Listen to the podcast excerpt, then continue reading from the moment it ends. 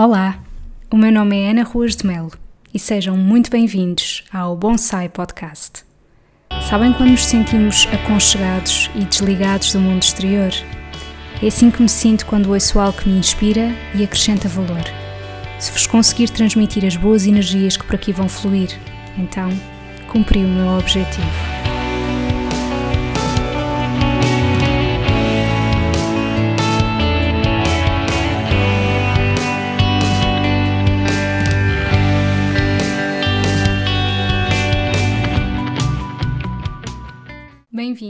Mais um episódio do Bonsai Podcast. Este episódio surge com uma história muito engraçada. Eu não sei se lembram, mas eu há uns tempos fiz uh, um story no meu Instagram em que perguntei se haveria por aí alguém que gostasse de partilhar comigo a sua experiência fora de Portugal, quer fosse numa viagem, quer fosse por ter emigrado. E de facto, houve uma rapariga que me respondeu e Claro que vocês já devem perceber o nome dela pelo título do episódio, não é? Mas ela chama-se Ana de Melo Matos e eu chamo Ana Melo. E portanto isto é uma coincidência muito gira. Inclusivamente ela disse-me que me tinha começado a seguir. Uh, nem sabia muito bem como nem porquê, mas talvez fosse pelo nome que lhe chamou a atenção. Quando ela me começou a seguir, eu inclusivamente reparei no nome dela e achei uma coincidência muito engraçada. E portanto, a Ana veio falar comigo no seguimento daquilo que eu publiquei e disse-me que, por que não, partilhar uh, comigo e com todos aqueles que nos, estão, que nos vão ouvir neste episódio, partilhar a sua experiência na Nova Zelândia. Inclusivamente, a Ana passou a quarentena na Nova Zelândia. Isto é um episódio cheio de partilhas giras e peripécias. Eu gostei imenso de falar com a Ana. É uma pessoa muito acessível, simpática e querida e queria também alertar-vos para o seguinte: no início deste episódio o som não está tão bom, mas depois é só uns minutinhos pequenos, porque todo o resto do episódio o som está muito melhor. Portanto, não desistam logo no início se acharem que o som não está no melhor e peço-vos desculpa por isso. Espero muito que vocês gostem da conversa e até já. Olá, Ana, seja muito bem-vinda aqui ao podcast e muito obrigada pela tua disponibilidade. Obrigada, eu estou muito, muito contente. Que bom! Não é preciso estar nervosa. E olha, Ana, em primeiro lugar, gostava que te apresentasses, falasses um bocadinho sobre ti para que as pessoas te conheçam melhor.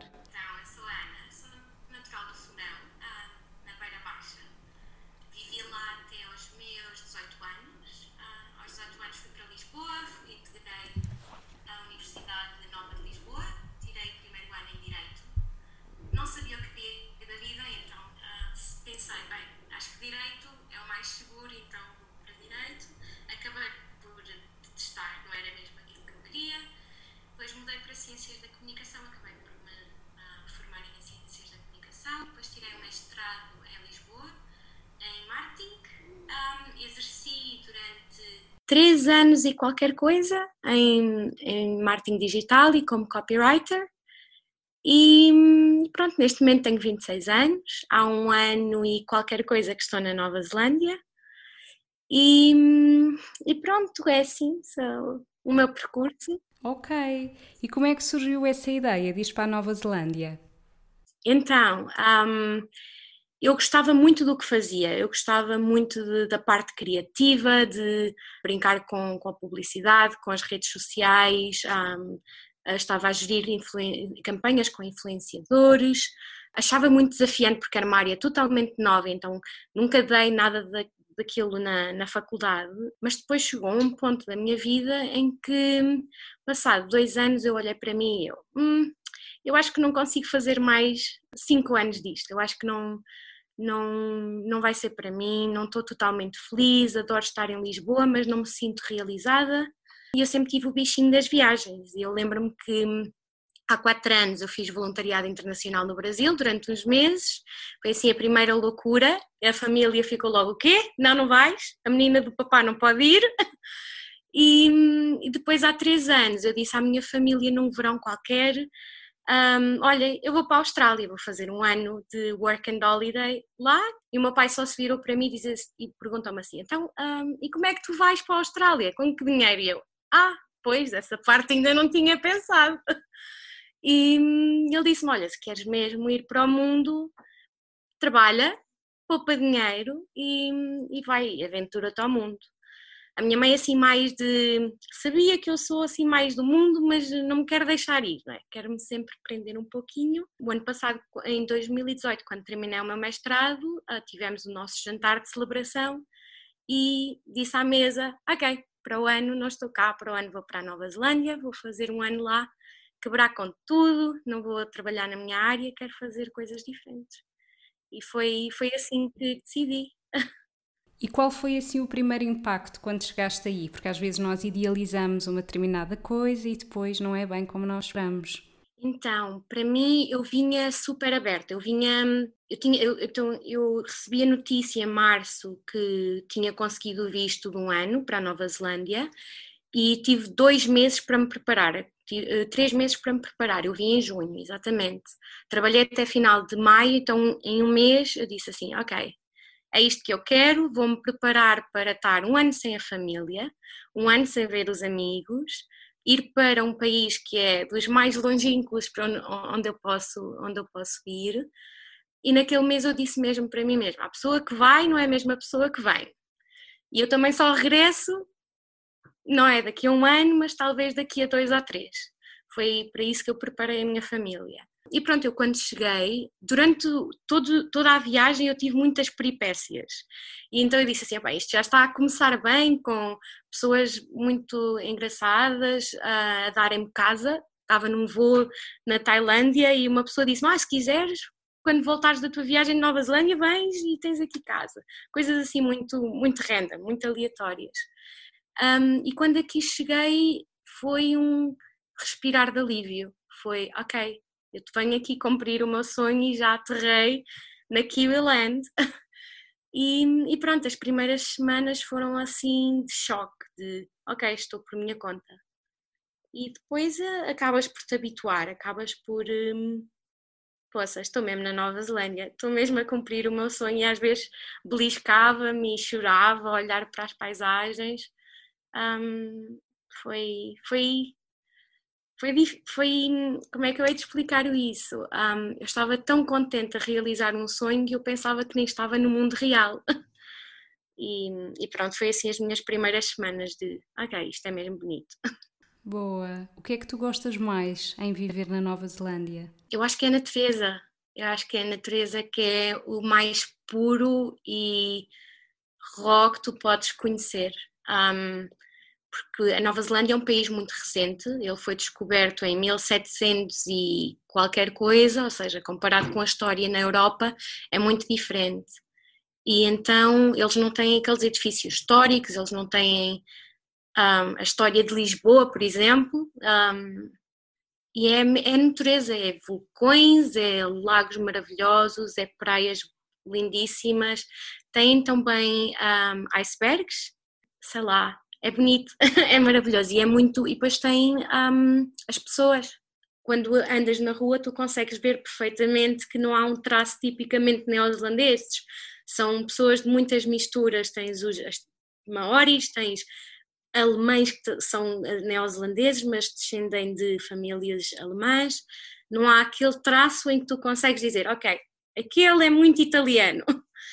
E como é que eles são a nível de afetos? Porque nós, portugueses, somos do beijinho, do abraço. Bem, agora não, não é? Mas enfim. E, e aí, como é que costuma ser? Sim, aqui um, eu acho que é o que eu mais gostei dos neozelandeses é que eles são muito calorosos, mas não é aquele caloroso de um, olha, vem cá jantar a casa amanhã, é aquele caloroso de abraçam-te, o primeiro abraço, não há, eles não estendem a mão, é abraçam-te à primeira tentativa, tentam, olha, vem, um, vamos para um segundo encontro, vamos tomar um café, mesmo que seja um, um desconhecido. Um, não têm tanta cultura do chegar a casa, olha, queres queijo, queres pão, queres um bocadinho de chouriço, como nós portugueses, mas é o café. Aqui a cultura do café é imensa, não é o expresso, é o café que não é americano, mas é aquele maiorzinho, um, eles só acordam com café. é a primeira coisa que bebem no dia e hum, como é que eu posso descrevê-los mais? São, um, este é um país muito, é um bocadinho diferente da Austrália, eles são mais uh, relaxados, até mesmo a cultura de trabalho é muito mais relaxada, não, há um prazo, ok, mas se o prazo não for cumprido, não há problema. Tiveste problemas familiares ou tiveste outras prioridades, há uma, uma, uma, uma compreensão à tua vida pessoal que, se formos ver na cultura americana, não existe e aqui é um traço muito forte. Eles são, ok, não tiveste tempo, está tudo bem, vais, temos outro prazo para ti. E hum, eles são pessoas de muito convívio, gostam muito de sair, gostam muito de andar na natureza, fazer muito montanhismo, fazem muitos desportos radicais aqui. E estavas agora a falar na questão do café, que coisas típicas é que tu descobriste aí, em termos de gastronomia? Então, um, aqui em Nova Zelândia há sempre dois, dois lados. Tens a parte uh, da, das comunidades maori, em que eles têm um cozido que é feito em furnas, como, como vemos nos Açores, com as batatas, com a carne, com o, com o enchido, não, não a nossa morcela, que aqui não existe, mas uh, chouriça depois há muitos legumes também, eles fazem aquilo nas furnas como, fazer, como, como acontece em São Miguel, como acontece nos Açores. Mas depois, a parte gastronómica não é aquela maravilhosa como nós temos em Portugal, porque é muito, um, é muito parecido ao Reino Unido. Tem os fish and chips, depois têm, um, eles gostam também muito de comidas internacionais, tipo comida indiana, como comida vietnamita, um, da Malásia um, não há aquela cultura de peixe grelhado e carne grelhada como nós temos e os nossos cozidos à portuguesa. Tem muita influência de, de muitos países na Europa. Um, os cinnamon rolls, consegues vê-los aqui também muito, mas a maior parte é um, cada, cada cidade que vais aqui há sempre lojas de fish and chips que são as melhores da cidade. É, acho que é mesmo aquilo que caracteriza mais a neozelandesa, adora comer fish and chips. ok. Por acaso sabes que é, é curioso essa questão do fish and chips porque houve uma vez que eu estava a comer cá em Portugal numa tasca e ao meu lado estava um casal que não era português, eu não sei o que é que eles eram, acho que eram ingleses, e eles pediram sardinhas. E quando o prato chegou à mesa, eles ficaram super assustados, porque na verdade eu acho que quem come os fish and chips às tantas nem se apercebe que aquilo é peixe, não é? Porque assim, aquilo está frito, está panado, tu não vês o que é que está lá dentro e eles viram um peixe, tipo, e ficaram mesmo, como é que isto se come? Tipo, tem olhos, eu tenho que partir isto e tem espinhas. Mas o que é isto? E eu assim, olhem, bem-vindos a Portugal. Vocês não sabem o que é que estão a perder. verdade. Então, aqui, quando eu falo de sardinhas portuguesas, que é aquele prato típico em junho que toda a gente vai à rua para comer as sardinhas assadas, esperamos meses para comer as sardinhas, eles aqui pensam que é em lata, sardinhas em lata. Eles não fazem ideia da nossa sardinha grande. Eles ainda não se perceberam, perceberam que o peixe tem uma carinha e olhos. Eles só veem partes do peixe, panadas ou. não é? E então eles ficaram mesmo super assustados, dizendo: Oh meu Deus, como é que eu vou comer isto? que horror! É. Mas olha que aqui uma das principais atividades hobbies que os kiwis têm é um, a pesca. Qualquer kiwi nesta terra um, ou uh, faz pesca ou faz caça. A caça é um bocadinho mais um, para pessoas assim lá nos cinquentões, coisa assim. Ah, mas a população jovem adora ir à pesca. Tu vais em qualquer cidade, eu moro agora em Wellington, que é uma cidade que fica na, na Ilha Norte, mas é rodeada de mar. Aos, aos, domingos tens sempre peixe a vender, que é, é muito caro o peixe aqui, e depois tens ao redor do mar todo, todos os pescadores qualquer idade, desde os pequeninos que vão até mesmo famílias inteiras que levam o piquenique, que eles fazem mesmo que, que seja um momento de convívio, passarem o dia na pesca, famílias inteiras. É muito, muito giro de, de se ver, porque tu vais à, à beira-mar e só vês assim pessoas com caninha de pesca, um, é muito giro, mas isto é por toda a Nova Zelândia. Olha, Ana, e a nível de preços, como é que é aí o estilo de vida? Mais caro comparativamente a Portugal? Então, relativamente a preços, um, uh, ah, algumas coisas são mais caras, como por exemplo o peixe, a carne, laticínios. Frutas e vegetais depende. Por exemplo, aqui uma coisa que eu acho que é absolutamente cara é courgette, que são assim umas mini courgettes que é 30 dólares o quilo, 30 dólares neozelandeses corresponde mais ou menos lá 17 euros o quilo, umas mini courgettes é uma coisa completa que eu acho totalmente absurdo. Eu nunca, eu acho que comprei aqui courgettes uma vez na vida aqui, porque é muito caro, é ridiculamente caro. Hum, e uma das coisas que eh, eu acho mais foi o meu primeiro choque quando eu cheguei, quando fui ao supermercado, tudo, todos os produtos que tu vês é tudo made in Nova Zelândia. É eles, este, a Nova Zelândia é um país muito, ele é autossuficiente um, e grande parte dos produtos que tu vês em supermercado é tudo da Nova Zelândia. Tens alguns produtos australianos, por exemplo, as laranjas, que são muito conhecidas, as uh, laranjas australianas, mas tudo o que é desde chocolates, de laticínios, de chás, uh, sei lá, vegetais, é tudo feito um, aqui na Nova Zelândia. Foi uma, primeira impressão assim, ok, é muito estranho. Nós que temos melancia, essa até é portuguesa, mas grande parte das laranjas são espanholas e outros produtos de, de todo o mundo. E foi assim o meu primeiro choque. Exato. Mas é pena, sendo produção local, que haja assim coisas tão caras, não é? Realmente esse preço das courgettes. É verdade. Um, eu fiz a mesma pergunta, eu fiz a mesma pergunta um, e em conversa com amigos kiwis eles dizem-me que eles têm que pôr preços mais. Aqui a qualidade de vida é superior, o ordenado mínimo aqui é duas vezes um, o de Portugal, não, talvez mais. é para aí quase três vezes mais do que o ordenado mínimo em Portugal. E hum, depois eles têm que pôr preços mais elevados, porque eles fazem muita exportação de produtos, nomeadamente para a China, para a, Austrália um, e para o, para o mercado europeu, mas mais para um, Hong Kong um, e China. Então eles têm que pôr preços mais baratos na exportação para conseguirem vender nos mercados internacionais e depois acabam por pôr preços mais elevados à população do país porque têm mais poder de compra. Foi a explicação que me deram, uh, mas eu acredito, eu continuo a achar que é, é, um bocadinho ridículo, porque grande parte das pessoas que vivem no, no countryside, que vivem fora das grandes cidades, tens muitos, muitos farmers que uh, dedicam vida uh, à produção de, de, leite, à produção de ovelhas. Aqui há mais ovelhas do que habitantes, foi um dos primeiros factos que, que me disseram. Mas é, é, muito interessante saber isso, que é tão diferente uh, do que é em Portugal, que, é, foi, foi um choque, mas é daquelas coisas que vais uh, para aprender. Exato.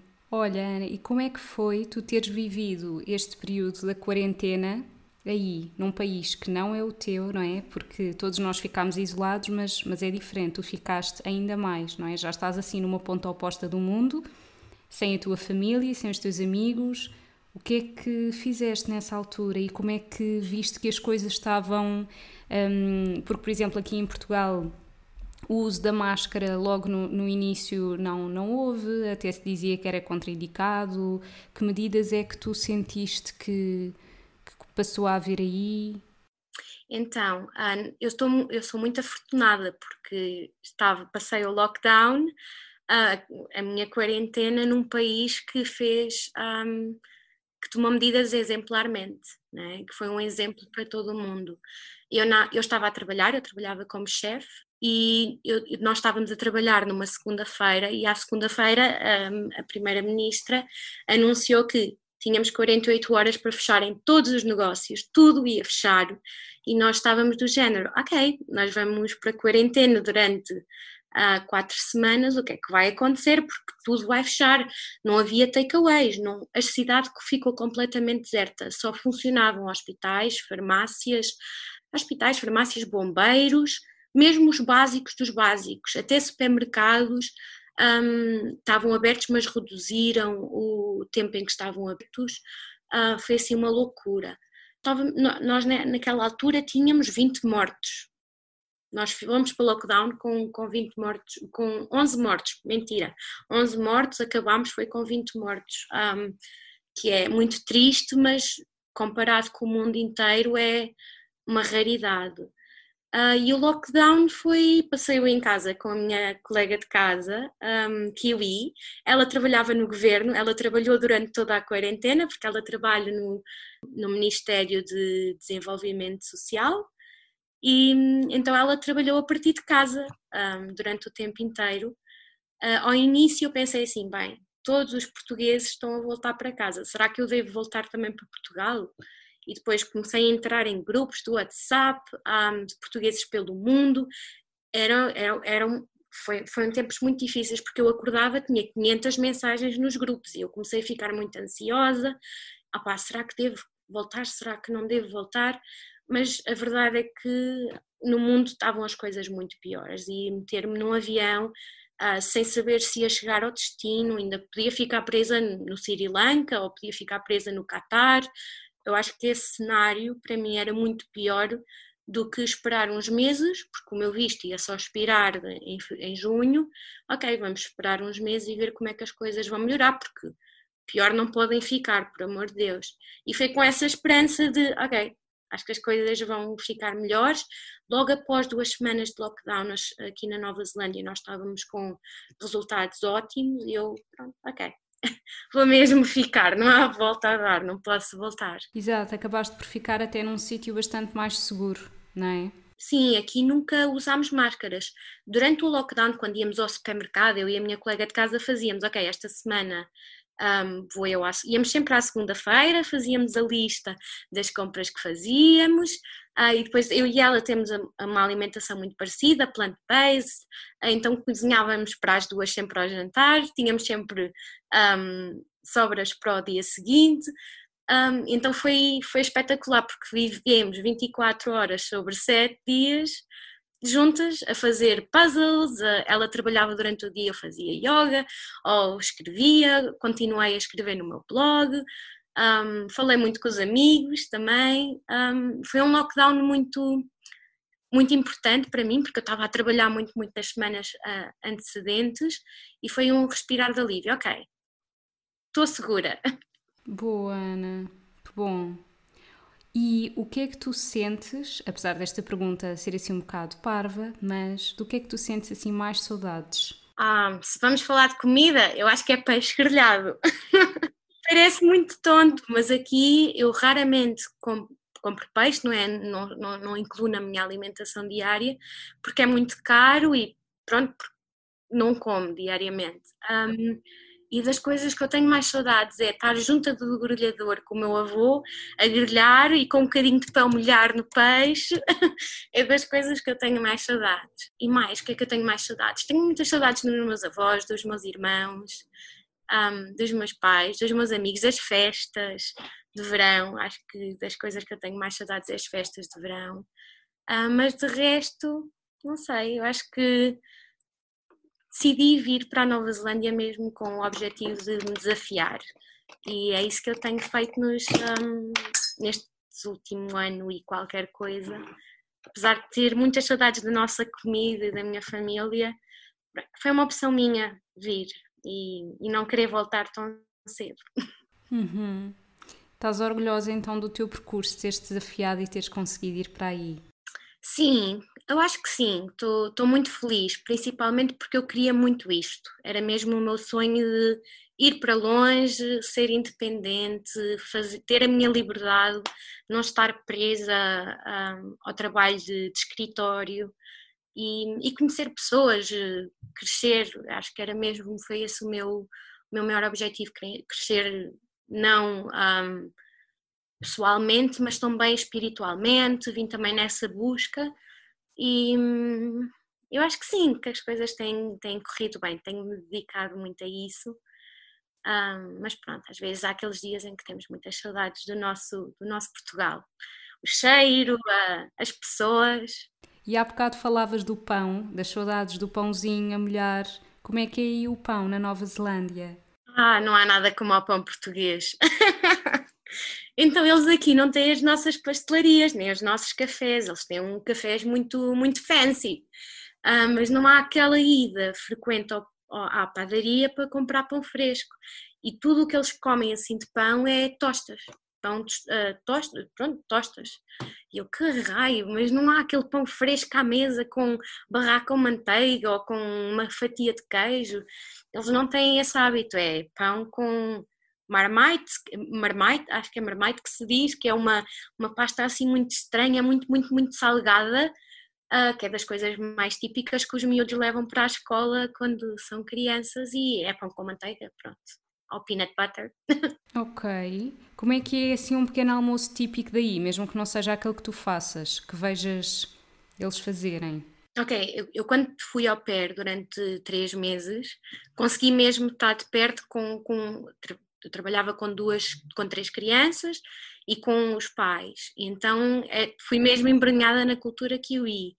E uh, o pequeno almoço deles tinha das crianças é sempre tostas, tostas ou cereais. Esse é um bocadinho muito parecido ao, ao pequeno almoço de crianças em, em, Portugal.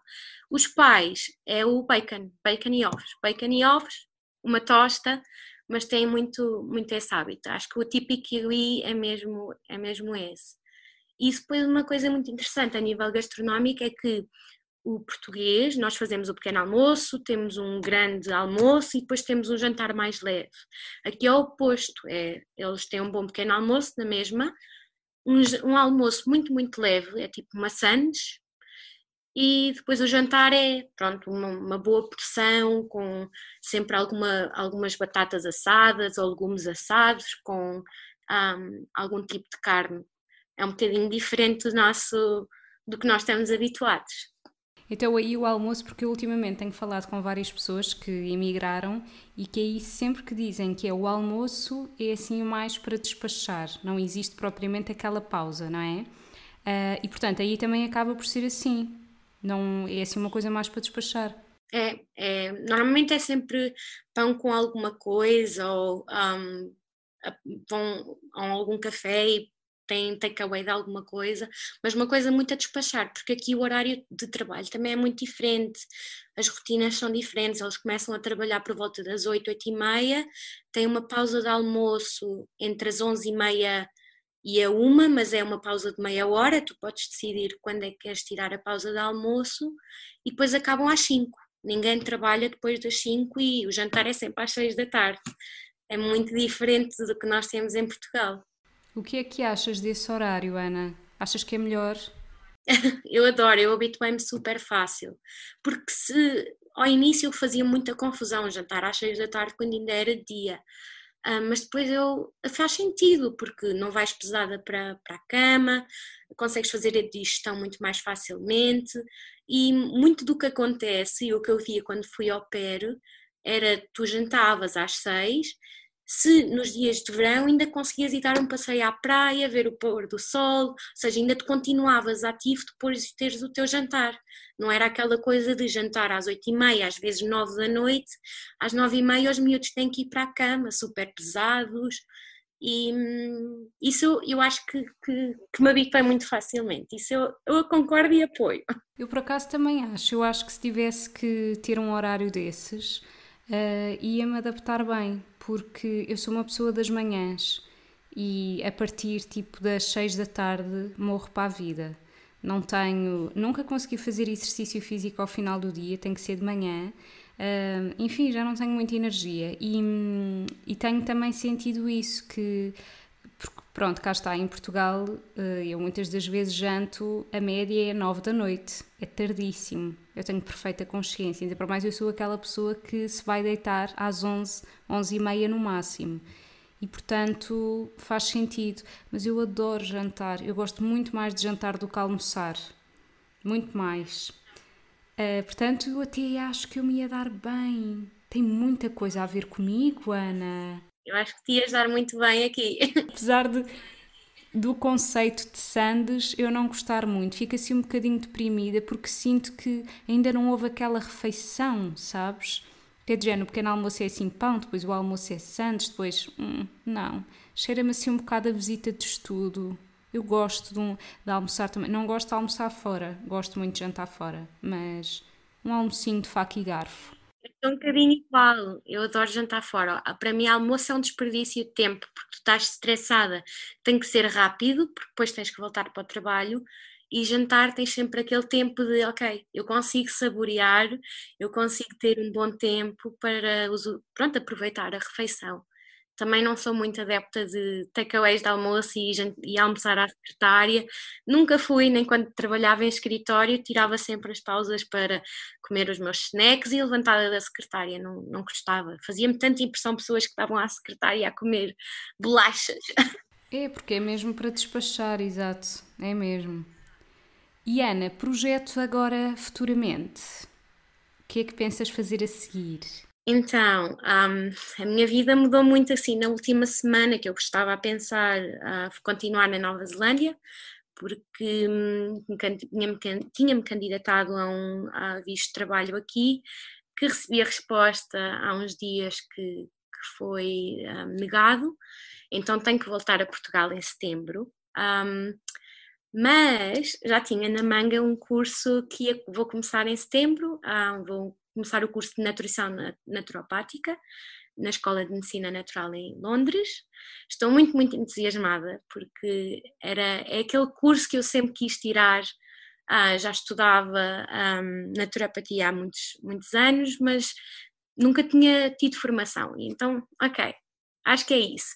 E tive essa resposta quando vim para a Nova Zelândia, andava a fazer-me perguntas de, ok, o que é que eu quero fazer? Eu acho que não quero fazer marketing outra vez, eu acho que não quero voltar para o clima de escritório outra vez. Um, e pronto, então tenho esse curso um, proximamente, a começar agora em, em setembro.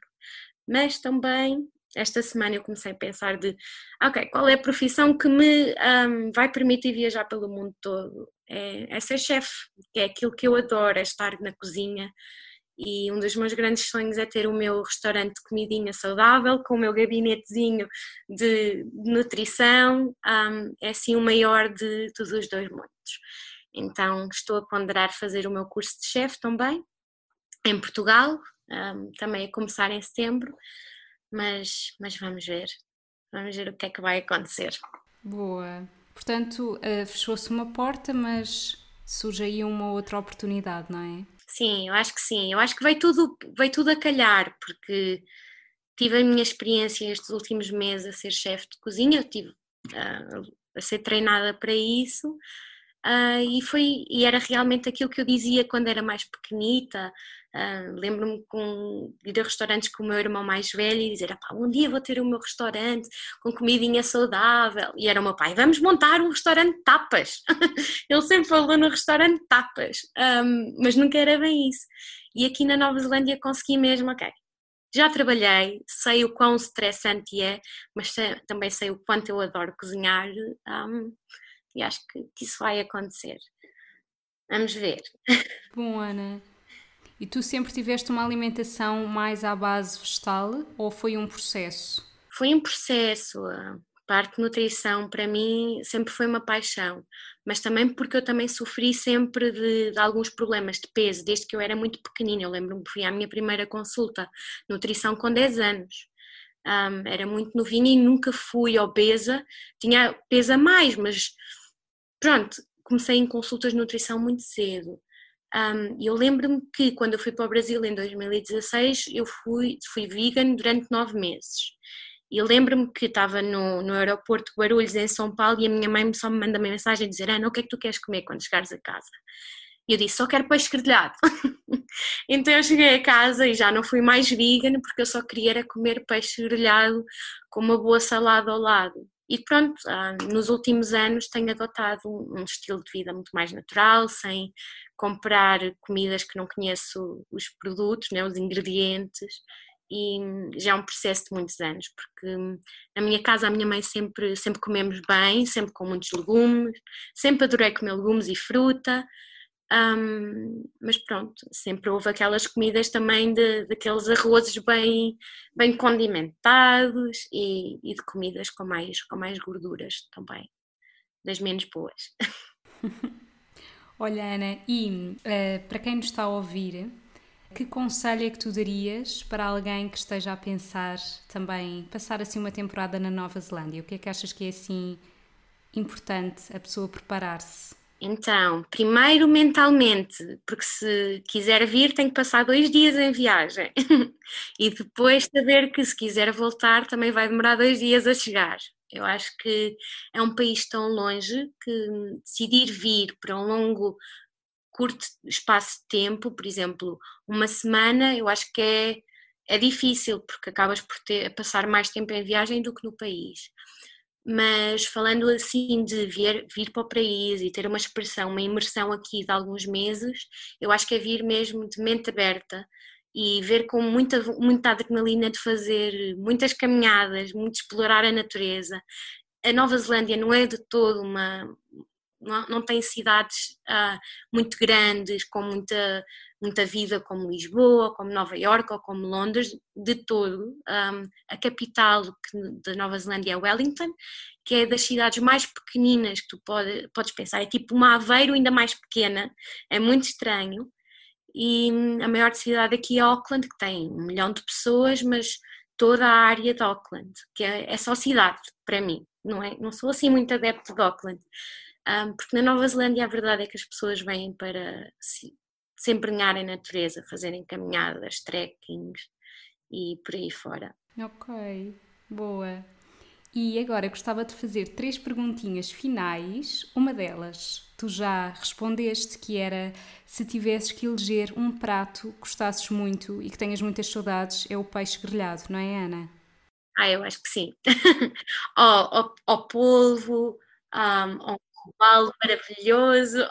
Eu acho que sim, eu acho que é o peixe grelhado daquelas coisas que eu tenho mais saudades. E repara que é sempre aquilo que tu tens mais saudades depois de uma viagem, não é?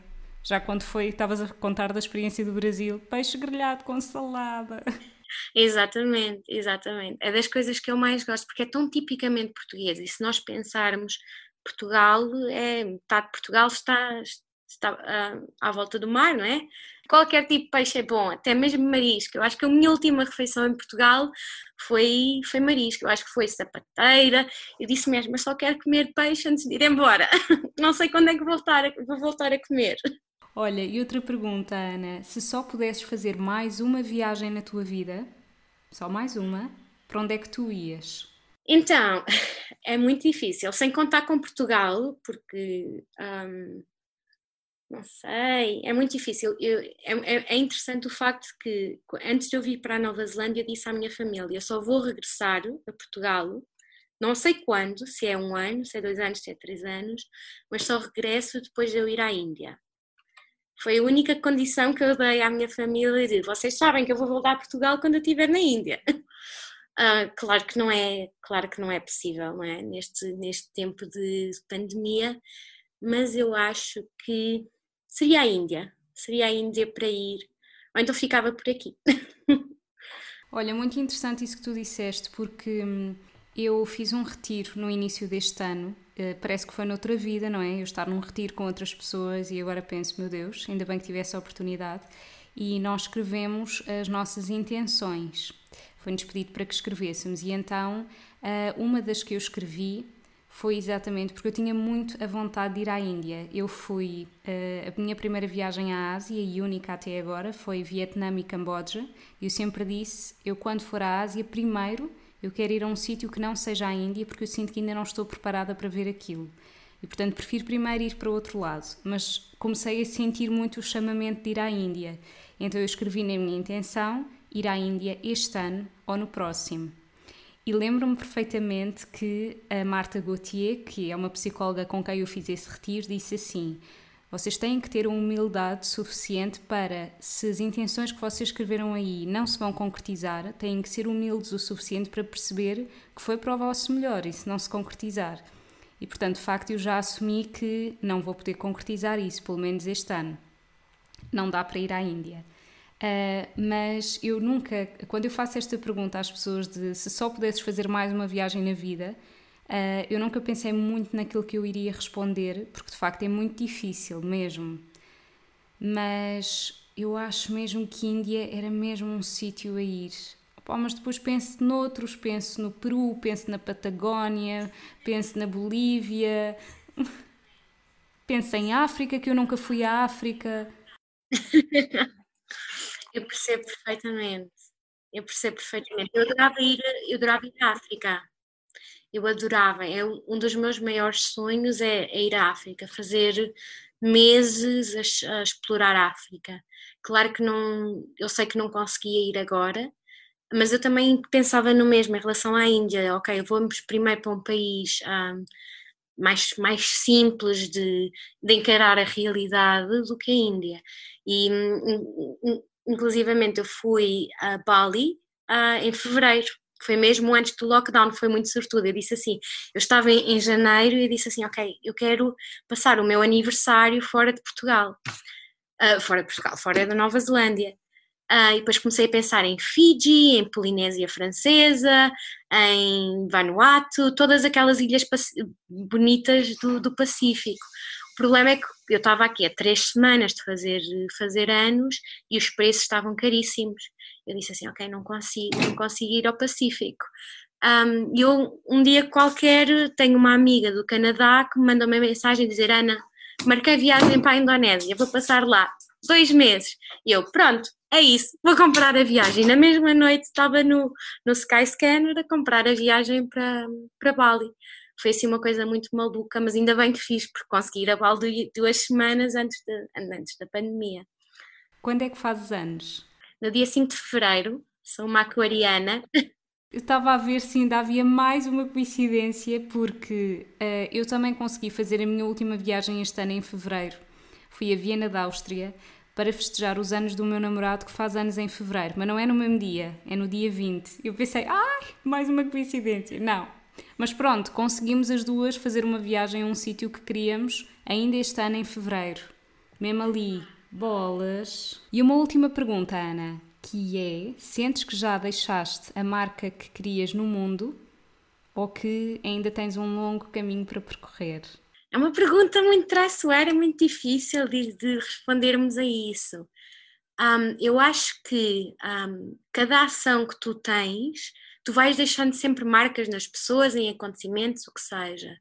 Um, claro que nós temos objetivos assim grandes, um dia quero ser, uh, e eu acho que neste momento estou muito feliz com aquilo que já realizei, com o impacto que tive na minha vida, no impacto que tive na vida dos outros, daqueles que estão próximos, daqueles que não me conheceram, mas foram impactados de alguma forma. E, mas eu acho que ainda não estou lá.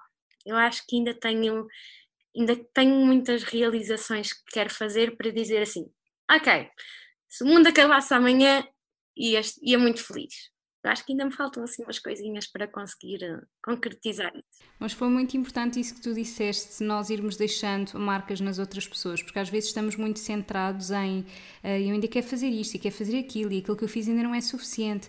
E ao fim e ao cabo, pequenas coisas do dia a dia que não precisam de ser grandiosas, não é? Coisas simples, ouvir alguém, dizer obrigado a alguém, dizer a alguém que gostamos dessa pessoa, já deixámos uma marca. E essa pessoa, por sua vez, vai deixar marca noutra pessoa e noutra e noutra e noutra. E portanto, acho que às vezes quando pensamos nisto, o primeiro pensamento é de facto em termos de realização pessoal, mas há muitas coisas que nós conseguimos fazer um, sem grande esforço, às vezes sente simplesmente como nós somos, não é? Gostando de alguém e conseguindo demonstrar isso a outra pessoa, já deixamos uma grande marca. Ah, eu concordo perfeitamente com isso. E das coisas que eu mais, mais. Eu sou uma pessoa muito positiva e das coisas que eu mais adoro é ir na rua e dizer: Olá, eu sou natural do Fundão, uma cidade não muito grande no interior, em que toda a gente se conhece. Vamos na rua dizemos: Olá, bom dia, mesmo que seja um estranho. Quando mudei para Lisboa, foi das minhas maiores. Um, das coisas que mais me impactaram. Ok, ninguém diz olá uns para os outros, estão sempre cabisbaixos a correr para o metro. E aqui na Nova Zelândia são pessoas muito felizes, que vais na rua, as pessoas sorriem, não te dizem olá, mas sorriem-te. E, e isso é das coisas que eu mais gosto, é o quão um sorriso pode mudar a, a, tua vida ou pode mudar aquilo, o teu estado de espírito. Eu lembro-me no lockdown que eu ia todos os dias andar, porque era permitido aqui, e todos os dias, às oito e meia da manhã, que era o horário que eu ia, encontrava um senhor a andar de bicicleta, um senhor com camisola verde, todos os dias. Chegava ao terceiro, quarto dia, já dizíamos bom dia, como é que está, e eram coisas que me deixavam feliz, estás a ver? Coisas pequeninas de um olá na rua. Olha, e acabo o episódio agradecendo à tua terra pela minha fruta favorita, que são cerejas. Muito boa. Não tens saudades de cerejas, Ana? Ah pá, eu gosto muito de cerejas. Adoro cerejas, mas uh, não voltava só por causa das cerejas. mas agradeço muito. Adoro cerejas. Toda a gente tem cerejas.